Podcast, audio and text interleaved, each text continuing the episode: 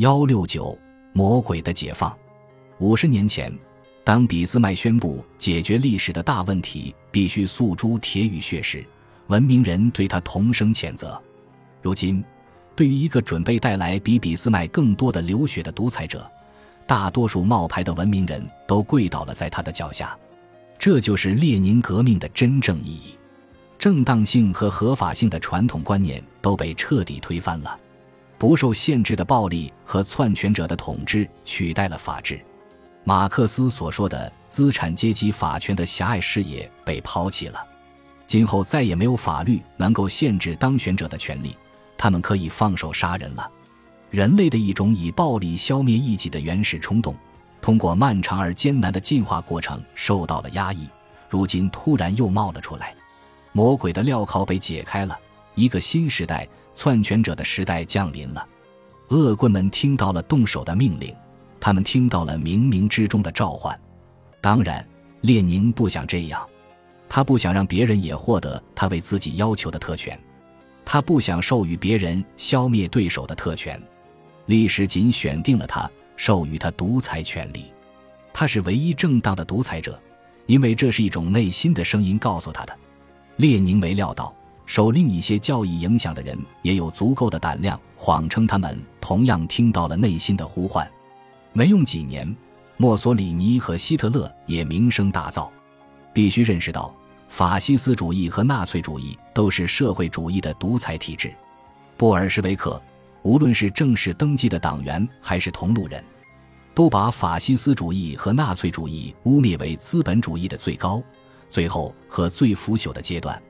这同他们的另一种习惯如出一辙，即把不是无条件服从莫斯科命令的所有人，甚至是德国社会民主党这个典型的马克思主义政党，一概称为资本主义的附庸。布尔什维克成功改变了“法西斯主义”一词的语义，此事的作用非同小可。下面我们就会看到，法西斯主义是意大利社会主义的一个变种。它是在人口稠密的意大利为适应群众的特殊状况而提出的，它不是墨索里尼头脑的产物，而且它在墨索里尼倒台之后仍将存在。法西斯主义和纳粹主义的外交政策最初是彼此对立的。埃塞俄比亚战争之后，纳粹和法西斯分子紧密合作，第二次世界大战期间又结成同盟，但这并没有消除这两种教义之间的差别。就像俄美结盟没有消除苏维埃体制和美国经济体制之间的差别一样，法西斯主义和纳粹主义都奉行苏维埃的独裁和暴力镇压意见的原则。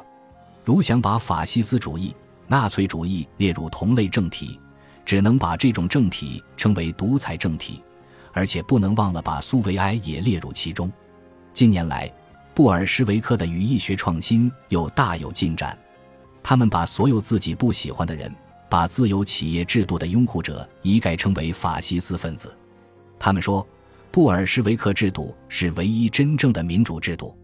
所有的非共产国家和政党，从本质上说，都是不民主的法西斯主义国家和政党。不错，非社会主义者就贵族的余孽，有时也在把玩一种以苏维埃独裁模式为原型的贵族革命理念。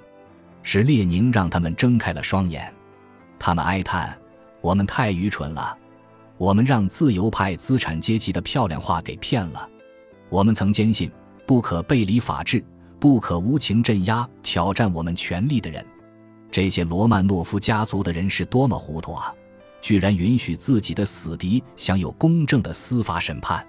如果列宁对什么人起了疑心，这人就算完了。列宁不进行任何审判。”毫不迟疑地消灭一切嫌犯，甚至干掉自己的亲信朋友。可是沙皇却神经兮兮，不敢破坏那些被称为法律的废纸上的规则。当亚历山大·乌里扬诺夫试图谋害沙皇时，只有他一人被处决，他的弟弟弗拉基米尔却得到了宽恕。可见是亚历山大三世留了乌里扬诺夫·列宁一条性命，而这个人却无情地消灭了他的儿子。儿媳和孙辈以及所有被他抓住的家族成员，这不是最愚蠢的自杀政策又是什么？然而，这些保皇派的白日梦带不来任何行动。